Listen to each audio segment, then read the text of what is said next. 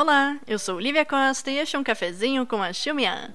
O centenário do partido foi celebrado no dia 1 de julho, semana passada, e eu tenho certeza que você deve ter visto uma enxurrada de matérias sobre o tema, aqui no Brasil, em outros lugares, fotos também da Tiananmen lotada, show de aviões, fogo de artifício, e para quem estava na capital também deve ter visto um monte de bandeirinha da China, né, espalhado por tudo quanto é canto.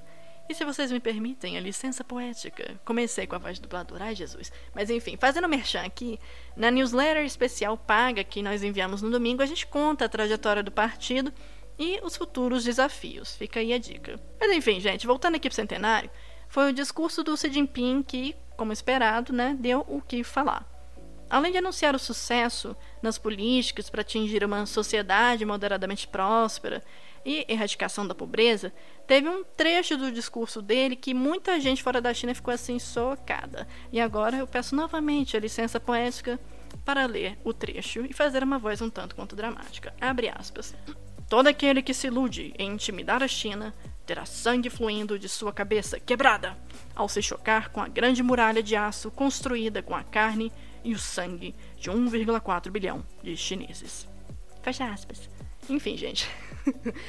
tá, a frase realmente pode parecer assustadora, mas ela possui uma conotação diferente em mandarim. É muito importante que a gente entenda essas diferenças culturais. E para isso, eu super recomendo o artigo que o Caleb Guerra publicou na Folha, em que ele explica essa expressão e outras que o Xi Jinping falou. E para essa aqui que eu tentei narrar de uma forma um tanto quanto dramática, ela foi retirada de um romance chinês do século XVI chamado Jornada a Oeste e na história tem um contexto de libertar um povo da opressão. Vi uma outra expressão que é sociedade moderadamente próspera, essa aí a gente já conhece, né, já tem mais familiaridade, que também bebe da literatura clássica chinesa, só que dessa vez do livro dos ritos. Enfim, Super recomendo, deem uma olhadinha na matéria, no artigo que o Caleb Guerra publicou, porque tá muito bem feito. Dito isso, gente, agora já voltando aqui para mim, eu acho que é muito interessante, né, ver essas referências, tanto à literatura quanto à história da China em discursos oficiais. E a narrativa que a gente ouve costuma seguir um certo padrão. Ela fala sobre as guerras do ópio, de mais invasões estrangeiras, século de humilhação, é, humilhações, perdão, fragmentação, disputas internas e num enredo muito bem costurado, a gente sempre vê aí a busca pelo rejuvenescimento chinês consolidado pelo socialismo. Inclusive no discurso do dia 1 o Xi Jinping fala que só o socialismo é capaz de salvar a China e que o partido foi escolhido pela história e pelo povo. Então, existe uma certa inevitabilidade histórica nisso, né, em que a história da China culminou com o partido, combinou com a criação do partido, com o fortalecimento do, e o lugar de destaque que ele ocupa hoje. Então a China é, produziu o partido, compreende? Enfim, tem muito pano para manga sobre o centenário.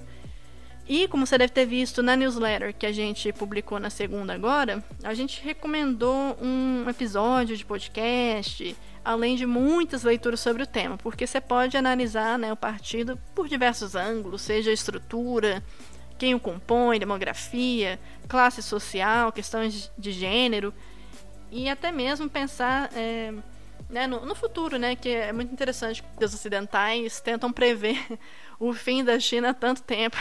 Mas enfim, super recomendo, abra a nossa newsletter que você vai ter uma leitura muito boa. Este episódio foi escrito por Julia Rosa, adaptado por mim, Lívia, e editado por Bruna Pinheiro. Os nossos agradecimentos a toda a equipe que compõe a Xumian. Quer saber mais? Então não deixe de assinar a nossa newsletter e acompanhar o nosso podcast. Acesse www.xumian.com.br.